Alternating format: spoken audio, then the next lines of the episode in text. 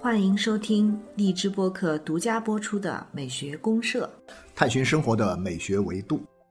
亲爱的听众朋友，大家好，我是生活美学观察家小明老师我是可可老师，欢迎大家。啊，欢迎各位社员朋友哈。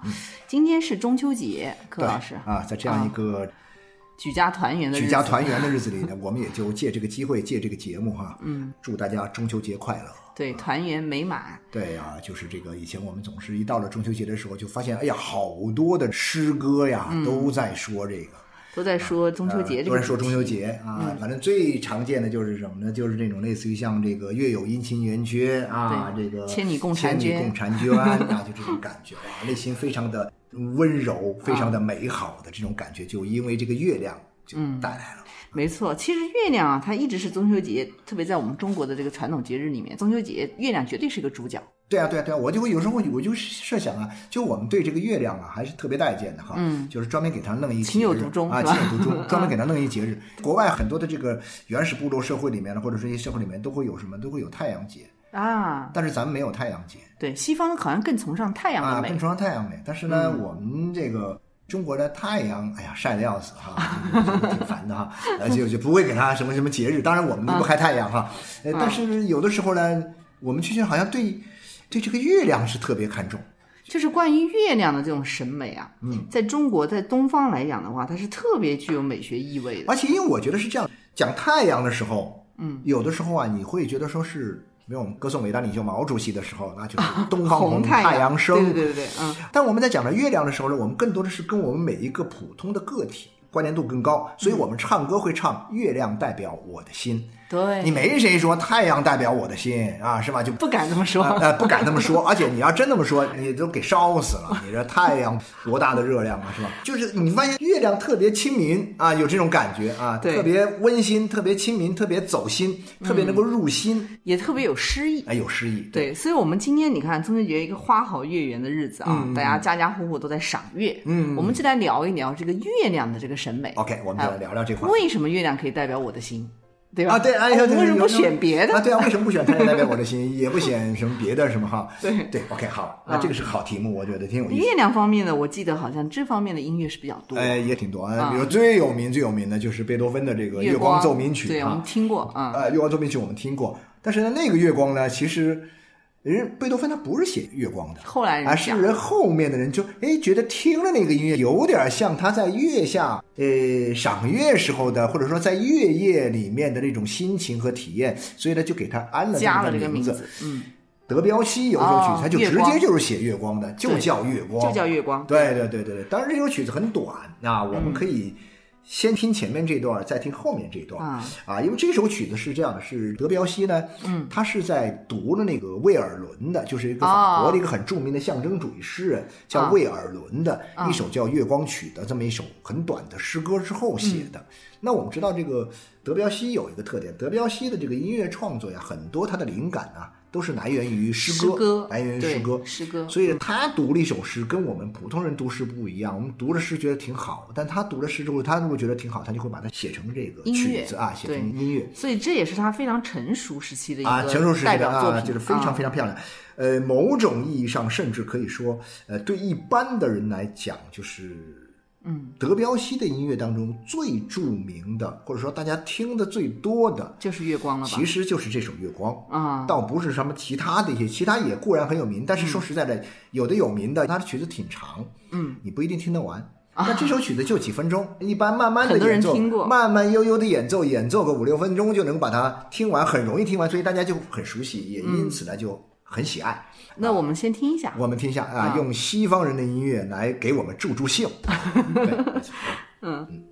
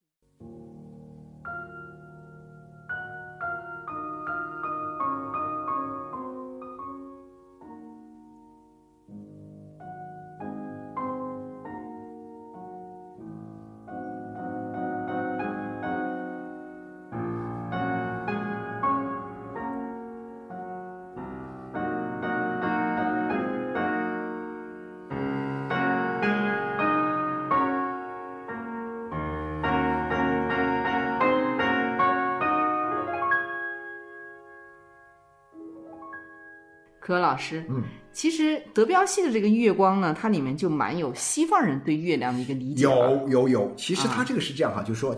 它是根据这个威尔伦的这个《月光曲》改编的啊啊，不是改编的，就是根据他的诗意而写的。嗯，那这个《月光曲》呢，其实很短，我们简单的念一下哈，各位啊欣赏一下啊，嗯听一听啊。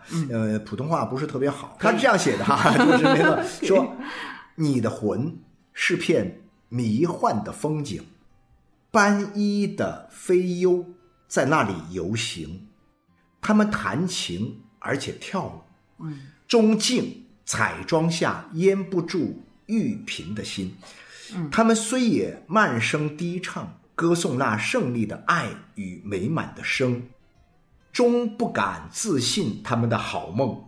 他们的歌声却散入月明，散入微茫凄美的月明里，去萦绕树上小鸟的梦魂。哦，它是一个仪式，是一个舞蹈的是不是跟巫术有关？就没错，我就是想说这个，它其实隐隐约约是有一种巫术的含义在里面。啊，西方人他也有拜月仪式，对对对，他那种嗯拜月仪式的，他实际上是慰藉这个死者的，啊就是说他这种巫术类又跟死亡有关。有关系。所以有的时候是这样讲，我们东方人就不是这样的。我们东方人讲的月亮的时候，谁不会去想到死？我们更多的是想到生的美好，啊对嗯是吧？想到团圆的东西。团我们认为圆相思最美的月呢是什么？是这个圆月嗯圆月是满月。对西方人他不认为最美的月是满月。而且西方人对于月亮的变化，啊他们始终是抱有一种，就是说，呃。畏惧的心理，就是有就是为什么会有这样的变化？他其实觉得这个里面可能有一些不祥啊，或者阴暗的东西。对对对对对所以这个你解读是特别不一样的。对，没错。嗯特别不一样呢，有一点解读好像很接近，就是说这嗯个月亮呢，它是性别化的话呢，它一定是啊女性，一定是女女性啊。中国是叫嫦娥嘛。啊是吧？中国的月亮是叫嫦娥，对啊，嫦娥奔月跑月亮上去了，嗯啊，在这个广寒宫广寒宫里面待着 啊，到这个点儿就出来，大家就啊，就是嫦娥。然后呢，这个西方的月神呢也是女的，啊对对对，塞拉利耶是吧？啊，对对对，也有变身啊，又有另外的这个，就是好多变种。啊，对啊很多变种大概有，什么大概有三个阿尔忒弥斯对啊等等，就说对对对对，阿尔忒弥斯。但是你想哈，我就觉得很有意思，它是一个是女性，嗯，第二呢，它跟爱情有关，啊，都跟爱情有关。它跟女性身上的很多特质有关。跟女生身上的特质有啊关，然后跟爱情有关。那比如说，当你想到一个月亮，想到一个女性的时候，嗯，然后呢，你就会觉得说，哦，女人的爱，女性的爱，嗯，它可能更像月亮一样，对，是吧？会有点这样一种类比。OK，那我们男人的爱可能就更像太阳，太阳啊，热火朝天、啊，烧死你烧！但是女人就更温柔啊，更有这种含蓄，呃，更加的这样一种柔美。嗯对，有阴性的特质。啊、这个萨拉耶啊。啊，就是这个古希腊神话里面月神啊，月神这个故事其实蛮有意思的。他就是说，据我所知，就是有这么一个说法，就是说萨拉耶看上了一个人间的一个牧羊男孩啊啊牧羊少年，在叫这个恩蒂弥翁。对对啊，恩蒂弥翁这个故事，美少年对美少年。那然后呢，他就希望什么呢？希望这个神呢、能够让他，比如说找宙斯啊，找谁啊帮忙，说能不能让这个人间的这个美少年呢、能够长生不老，永葆青春。嗯。然后说这个做不到，因为他们是人。但是呢，他又想永，因为神是长生不老的，对所以他就想，想我活着的，对对，我永远跟他在一起，我啊永远爱着他。然后就想了一个什么办法呢？就让他沉睡啊，啊，就是夜晚就睡下了，长睡不醒，但是呢，也是长睡不死啊啊。只有在这种情况下，他才能够长睡。所以在这种情况之下呢，当他沉入这个这样美好的梦境的时候呢，嗯，然后这个萨拉涅啊就出现在他的身边，跟他在一起啊，相生相思相守，据说还生了很多孩子啊。那就是这个爱情是这样，就是你会发现呢，它总让人想到，我们刚刚讲到是女性的，嗯然后呢想到爱情的，嗯然后呢会想到她的这种阴柔之美的这样一种特质的，然后又会想到什么呢？又会想到啊，就是这样一种。他是不是孤独感有有孤独感，因为什么呢？因为有一个你们两个相爱的人，有一个人睡着了，啊？你就守着边儿去。寂寞的。啊，寂寞，这就跟那个广寒宫跟嫦娥 也有点相似吧。这个月亮总给我们这样一种感觉，对，就是。嫦娥应悔偷灵药嘛。啊，对，这个叫什么？碧海海青天。青天夜夜心。啊，对好像哎呦，有一种太凄婉孤单了对凄婉的那种感觉哈，就是说对，所以呢，有人也就因此就延伸出来说，那所有的爱都是孤独啊。所以这就是我们经常有人会讲一些悖论的东西啊，就是一些悖论。你认为爱就是在一起相生相守吗？嗯，其实爱不是，爱是相生相守，但是呢，越相生越相守呢，他就越孤独。对啊，当然这个东西一时半会儿是没法说的对对啊。，这个就是把它引向了一种人生思考了。对对对，没错。对，但我觉得像嗯，不管是我们中国的还是西方的，对月亮的这种审美里面，它这几个相似性还是很明显的。对对但是不同之处就是更显著了。也特别多。对是特别显著我有一个感觉哈，小明老师，不知道你有没有这种感受？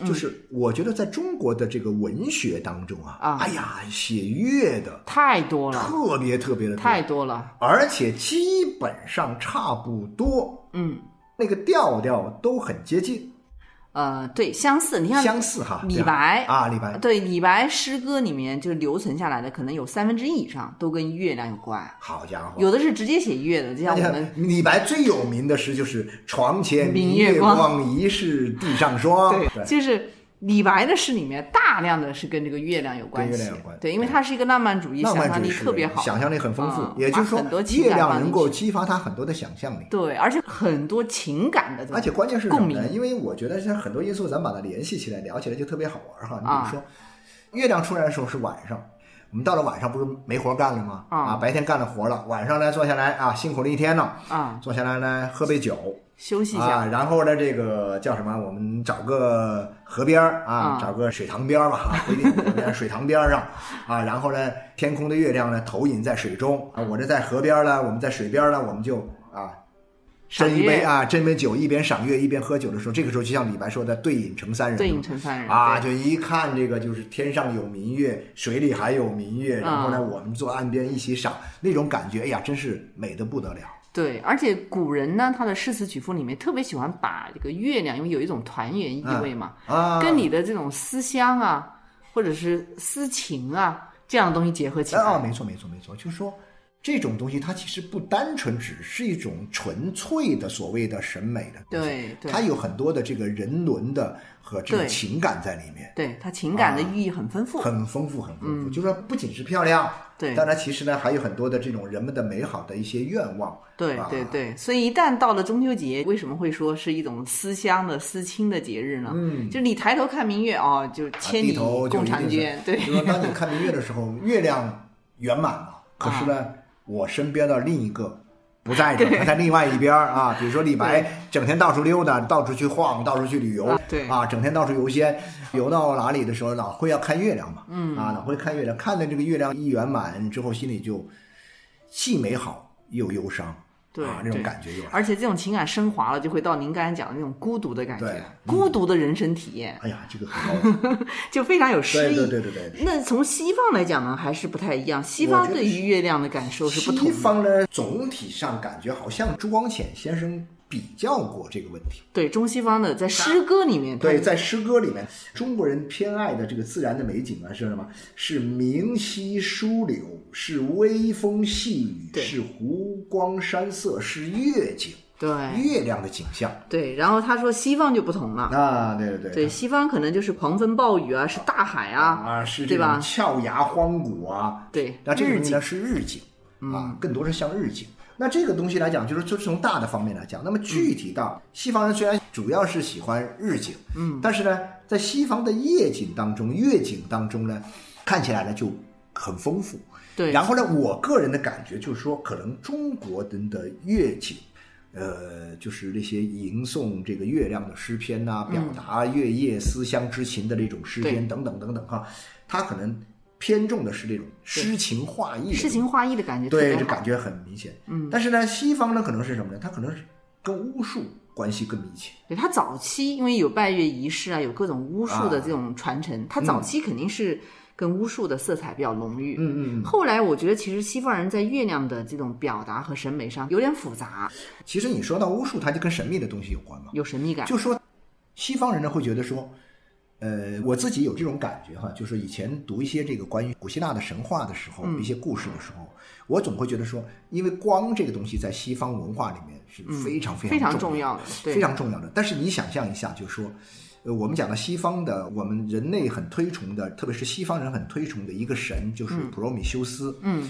普罗米修斯这个，呃，他之所以人类感激他、惦记他、嗯崇拜他，嗯，因为他给人类带来了火种。红种这个火种的重要性，我所以我要讲到这个地方的时候，我以前以为啊，啊或者说以前我片面的认为啊这个火种的出现呢，其实是有助于什么呢？有助于我们烧烤啊，有助于我们撸串儿啊，啊，有助于我们去呃煮熟这个食物，啊我们就可以人类有了火之后呢，我们就可以从吃生吃，啊像跟动物一样生吃呢，进化到我们人要熟吃。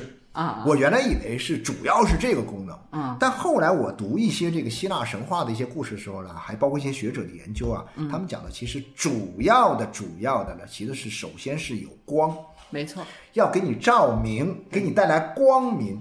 啊，它光本身有象征意义。对，照亮。那你有了火之后，我在这个荒郊野外，我生活在荒郊野外的这些洞穴时代的人们，嗯，我看不见外面周边一切呢，有野兽啊，有什么什么东西来的时候，我就不安全。嗯，所以呢，我必须有一个火在这个地方。一方面，这个火是可以起到照明的作用，同时也可以驱赶夜里的各种妖魔鬼怪啊，危险。对，没错所以说，普罗米修斯他其实首先是给人带来一种光明，没错，然后在这个基础上，咱们再来点俗的，我们就烤肉啊，我们在煮东西吃啊，再就是这个意思。没错，各位老师，您知道吗？阿波罗就是啊太阳神，它其实就是大光。大光那其实刚才我们讲这个月神，就是塞拉耶啊，它的这个发音来讲，它这个字里面也是有光的意思，有光的意思啊。所以是小光，可以这可以这么理解啊。对啊对，就它其实都是跟光有寓意的，而且这两个人其实，在那个古希腊传说里面，他是孪生姐弟，啊，他比他早出生，但他这个中间，如果你要按我们现在来讲的话，其实是有很多逻辑讲不通的。嗯，对，因为好像是他喂养了他的弟弟，就是阿波罗。哦他那个里面就是说，古希腊的神话里面，用我们今天人所理解的这样一种人伦这种关系啊，好多事情真的是是混乱的，超级混乱，超级乱乱伦嘛，其实对是混乱那宙斯就是个代表。他这个里面就是月神、太阳神，其实在古希腊里面都是有，但那个时候是一个泛神话的一个，啊，它是一个泛神论啊，对泛泛神话的一个世界、啊世界观，对，没错，神无处不在，然后嗯。呢，就是说这个树稍微动一动啊，天空的颜色稍微的变一变，他认为认为都是神的一个什么信息的传递，嗯对都有这个意思在里面。对，所以它关于这个月神在西方人的这个传说故事里面，像您刚才讲了，它代表的比如说有女性啊，那其实还有一种关于生育，就刚才我们说啊。他喂养了他弟弟嘛，所以他跟生育观，啊据说是他把他弟弟接生出来的，啊，对他俩又是孪生姐弟，所以这很神奇，他又对对对对，而他好像跟狩猎有关系，啊，就是阿尔忒弥斯，他就是狩猎之神，啊，狩猎女神狩猎之神，对对，所以供奉的挺多的，就关于他对，没错。而且我觉得，就是说西方的文化里面呢，因为它总体上哈，嗯总体上比较偏理性。那么这种理性呢，它最早的源头上呢，其实是想什么呢？它是一种求知啊，啊，求知，它对知识的追求，嗯，呃，放到很高的位置上。嗯，那么求知的意思是什么？就是我得把一切事情给它弄明白，弄清楚，啊，弄明白。那么好了，所有那些让我弄不明白的那些事儿呢，我都会把它排除掉，嗯，就把它作为障碍。比如说，在白天我很多事儿我能看得明白，嗯，在晚上很多事儿我看不明白，所以我要打火把，我要有光。但是呢，你这个光你能看到这个晚上呢，它总是看不透的，对。像有这种感觉吧？对。就是它看不透，它就有很多神秘的因素在里面。对，而且它这个里面还有一个不太清楚，就是说它为什么会变化，比如月有阴晴圆缺，对啊、对啊、那为什么会？那我们中国人说，那管它有什么？它有阴晴圆缺就有阴晴圆缺呗。但因为西方人这种东西，我觉得就是他的文化确实跟中国文化、中国人这种生活不一样。就是我们讲的，哎呀，既然月有阴晴圆缺，那就阴晴圆缺。它圆有圆的好，呀，这个缺有缺的好，我们都去享受它。但老外不一样，老外我得先搞明白。对他就会觉得他这个里面神秘善变，对吧？就他为什么会这样变化这他们对女性的一个性别的一个文化解读。啊？他他觉得们认为女性也是跟男性善变不太一样，女性就是善变啊，对对转身就变啊，情绪变化大，这个人的这种性格各种各样的变化对，你看那个莎士比亚在写月亮的时候，他有一段就是罗密欧跟朱丽叶的台词啊，这段很有名哈，对很很有意思就是这个罗密欧想要启誓，启誓啊，对起誓在对着月亮启誓，对着圣洁的月光啊对起誓对对对他的爱情宣言，对然后朱丽叶就制止了他，啊，对啊，就是你不要对着月亮启誓。它是变化无常的，嗯，啊，每个月都阴晴圆缺。那么你要对着它起誓的话，那么也许你的爱情就会像它一样无常。所以我就不相信你了。啊所以说，那就以你自己，以你这个人来起誓。对对对对，你看中国，他要如果对着月亮起誓啊，或者是跟月亮发一个心愿啊，你会觉得特别美好。那对啊，月亮代表我的心呐、对呀月亮代表我的心啊，所以说就是你会感觉到哦，这个月亮呢，可以甚至把它理解为是我们内心里面的一种美好的情感对，和美好的愿望投射在月亮之上。所以说，当你看到月亮的时候，有时候我们经常会想到，就是我们那时候读这个诗的时候。但愿人长久，哈，千里啊。共婵娟的时候，啊心里想到我们人虽然没在一块儿，啊但是呢，当你抬头看着月光，用饱含深情和爱意的目光 看着月亮的时候，嗯，这时候呢，你的远方的爱人虽然没有在你的身边儿，啊，当他也看着月亮的时候呢，他能 get 到你的这种爱意，对，通过月亮，通过月亮传递出来，对，传递给你对，们。所以这叫月亮代表我的心嘛。所以说要不然没法代表啊。然后呢，这个心呢，就给你一种什么感觉呢？很闷的温柔，就是它不是那种过于炽烈的东西。对对对，因为我们中国的这种文化，这样一种儒家思想啊，还有各种各样的这种传统文化下来之后呢，嗯其实在审美方面呢，都是偏阴柔的。对，我们原来也讲过这个啊，讲过这个特别是文人。文人，对对对，嗯没错。这个里面其实我觉得它也反映了一个呃人跟自然的一个关系啊，在中西方来讲也是很大差异，嗯嗯，对吧？你看西方人来说的话，他为什么会抬头看见月亮？他会觉得这个月亮特别善变啊，甚至于嫉妒啊，就有很多女性身上的这种稍微阴暗面一点的东西。没错没错，是是有。我觉得他们西方的文化特别有意思哈，他们致力于去把这个月亮啊看成是一个什么呢？就是有 A 面和 B 面，月之 B 面，对，月暗面，之对，那是个月暗面它。叫月暗面。可能是跟这个自然对这个月球的这种理解是有关但是你比如说我们西方人也没有人说要去看太阳的另一面吧？没有，对，因为太阳真没有。对我当然这个我解释不了这里面的这个嗯关于呃天文学的东西，我是解释不了的，我是不了解的。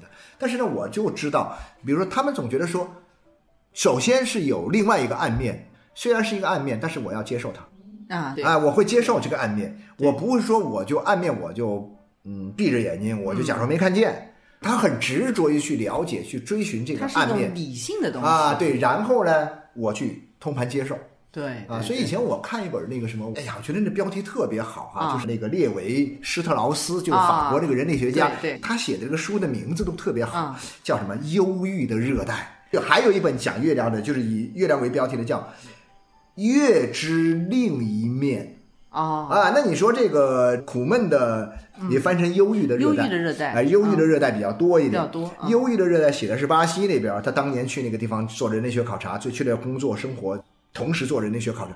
呃，月之另一面呢，写的是什么呢？写的是他在日本，他到了日本发现，哎呀，好了，这就是相当于一个文化的整体，就是我们西方文化的另外一面，哦。我们看不到的这种。他这样理解啊，月的它这是它的另另一面，所以啊这种月亮，我这样来看，就是说，月亮已经成了他的一种什么呢？甚至是一种思维的方法。像那个列维斯特劳斯，他去研究的时候，他就说啊，我平时看到的是月亮的这一面 A 面，嗯，但是呢，你是在月亮的 B 面，是另外一面，嗯。啊，然后呢，文化是这样，那他研究其他的东西，可能也是这样，对，他这个是一个基调。对啊，就就比如说这个东方文化里面，他可能会觉得更倾向于是月亮暗面的那些神没错，秘的东西。没错，没错，就是说它藏在后面，还藏着东西，啊，对啊还有一个东西藏在后面。我们一般不会说我们看见什么就是什么，对吧？嗯我们所见即所得。对，啊因为它正好是跟西方的这种对月亮理解不太一样。因为西方刚才您也讲到，嗯柯老师、就是他比较理性，对吧？他可能偏自然主义多一点，对对对对，然后他会更多的去探究它本身的应该是什么样子，没错，可能会有一些科学的态度。啊，那东方人看月亮呢，他总是拟人化的，对，我们把我们的情感投射上去，投射上去。所以有时候估计可能呢，比如我举个例子来说哈，就是说啊，月亮代表我的心啊，啊，东方人跟东方人说，心都明白，哎开心。但是你跟西方人说月亮代表我的心的时候，他说哇，好家伙，女巫啊女巫，你是一个女巫吗？或者说怎么样？对就是他这种确实是个文化不一样，文化差异，啊，对会差异，他他不会这么去会想到巫术的东西啊，想到巫术。那你像威尔伦写的这个《月光曲》，这个哈，包括啊像我们听的这个德彪西的音乐，确实很美呀、啊，其实它是带有很明显的巫术场景当中的一个假面舞蹈的啊一个舞会的场景。啊，那你想，其实所有的舞蹈，我以前看过一些这方面的一些文章什么的，就讲这个舞蹈的起源。嗯，其实舞蹈最终都是，不管是东方也好，还是西方也好，所有的舞蹈都是起源于巫术。巫术的，然后我们后来的舞蹈呢，就是好像去污化去的还是比较好。嗯嗯。啊，我们的去污化。但西方的舞蹈从来就没有去污化，因为它有一个很那啥的呢，就是说面具。啊，有面具文化，跟我们中国以前那个不是很多地方有那种罗文化也是有关的啊啊，罗舞有关系嘛。啊它面具文化不断不断的发展，所以说像这个贝加莫组曲里面的这个贝加莫这三个字，其实就是一种假面舞蹈。啊，那么就是在月光下跳的假面舞蹈，所以有时候你就觉得说，哎呀，在月光下跳舞会有很好的感觉。其实呢，你仔细追究，当然画面是很美的，但是你仔细追究里面背后的一种文化内涵的时候，其实发现它有一些西方人可以接受，但我们东方人接受不了的东西。对，它有一些些可能你难以控制的东西，来一些跟一些什么，就是一些不祥的，不祥的、难以控制的、神秘的一些力，量而且带有某种呃跟人的生病呐、呃，精神精神上的对失失控、失控的东西有关。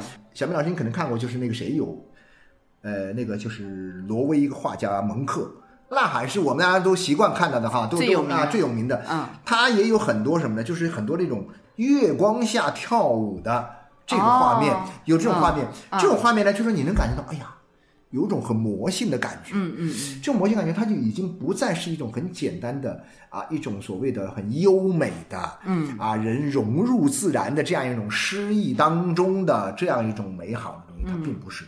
蒙克这个人对生命无从把握，蒙克始终笼罩着这个人的一生，他都笼罩着死亡的阴影，是的，是的，是的，他因为直面过死亡，直面过死亡，所以他的这个精神状态，所以你看西方人在月亮这个解读里面，他跟一个人的精神的或情绪的状态情绪状态非常非常有关联他强调这个里面的一种去科学的去探究这方面的关系，甚至有很多人专门在研究这个。对专门研究这种，甚至用那个精神分析学来研究这个对对对对对赏月的时候，你在看到月亮的时候，你的精神会出现什么变化？对对对，它可能会有这样。你看中国的这些东西，就相对来说要美好诗意的多那，就诗意的多。包括像李白的、对，苏轼的，还有像比如说那个，还有我们之前讲唐朝那期的时候，我们聊到什么“春江花月夜”，对啊哎呦我一定要有月啊没有月的话话，没有月的话啥看不没有，月，人生就不完美。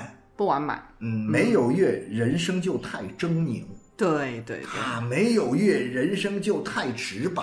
对对，呃，或者说没有月，就相当于一个男人没有女人，就是必须这个日月同辉啊。对啊，这个才有这种诗意美好。它一片清辉洒向大地，一切都变得美好。对对对，所以有时候我心想啊，其实有一些这个场景啊，就是我们有时候想要看完这个日落以后，看完夕阳以后，嗯，如果你久久不能离去哈，就是说，那么你就在等到夕阳落山的那个时候，有时候啊。或者说沉入大海的时候，会看到两个，看到一个月亮，一个 我也看过这个会同时出现，就是叫日月同辉啊，我们觉得这是最完美的一个场景，是吧？对对对，没错。其实柯老师在东方人这种赏月里面啊，他很多时候呢，其实并不是真正在欣赏一个纯粹自然不是不是，还真不是，真不是。对吧？他更多的时候，他其实已经升华了，对。就是有各种情感的这种赋予他的情思跟他的一种共鸣、对啊，有的时候呢，就是因为月亮啊，它有时候更像一面镜子，你有没有发现这种感觉哈？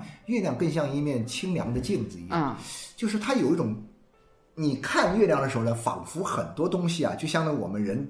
你平时看不见的很多东西，映射映射在这面镜子上，所以对啊，它多美好对啊的这种感受，这样出来了。所以呢，月亮在我们东方人的心中，嗯。至少在中国人的心目中呢，就是代表着一切的美好对他的审美意味可能会更诗意、更美好一些。啊！对对对。对西方相对而言呢，它会偏这种自然的、理性的多一些对，这跟我们人跟自然的关联性也是有关系嗯嗯哈。嗯对对。今年中秋节咱们聊月亮聊得蛮开心的。啊，是是是啊，很美好的事儿嘛，各种美好啊。对，所以今后我们对西方的这个朋友说月亮代表我的心的时候，要慎重，要慎重。啊，不能乱讲。那这样吧，我觉得因为我们很多这方面，其实我还有很多东西想聊一聊，包括像我们因为是个音频节目，很多东西呢我们没法看，看不到。啊啊我们虽然可以听音乐，但是呢可以听声音，但是我们看不到画面。当然，比如说类似于讲到像蒙克他们那种画呀，啊其实还有包括像很多西方的一些绘画里面，嗯，都有不少画了月亮。对啊，那种月夜下的场景啊，对对那种场景，在我们的这个啊，我们的微信公啊微信公众号的这个就是生活美学生活美学茶话会里面呢，我们下次呢我们就哎给大家欣赏，我们来放几幅绘画作品，看看西方人的这个艺术当中绘画作品当中的这个月夜。嗯月亮下的西方人的这种生活嗯和他们的这种情感，他们会怎么表达？对，就是从视觉上我们会有更多啊，你可以看得到视觉，做一个视觉的补充，补充因为你今天光只能听到声音嘛，是吧？对，我们有啊很多绘画的东西啊，就没有办法那么好的展现。对对对对对，所以作为我跟柯老师的一个，就咱俩聊美学的一块阵地吧。啊一个阵地一个阵地就生活美学茶话会。生活美学茶话会哈，记住这个名字，去微信公号，微信公号里面，我们会在节目之余增加更多与它相关的没错没错啊，一些内容的啊延展视觉上的东西，让你有更好的体会。啊。最后这个德彪西的月光，我们再听下它的听一下最后哈，啊。最后哎呀，这个也是很梦幻的，真是很梦幻。嗯啊，但是呢，你要是去搜一下这个魏尔伦的这首诗，你一边读魏尔伦的那首诗，然后你再一边听，反复的去听月光啊月光，嗯，我相信你会听出各种各样很复杂的不一样的感受，跟你读这个什么《春江花月夜》啊那些是完全不一样，的。它不是纯纯的月光，啊，不是这个要它是有点复杂，啊但是也也很美好，对必须说好，谢谢大家，嗯，好好，谢谢祝大家中秋节快乐，嗯，中秋快乐，花好月圆。花好月圆，谢谢。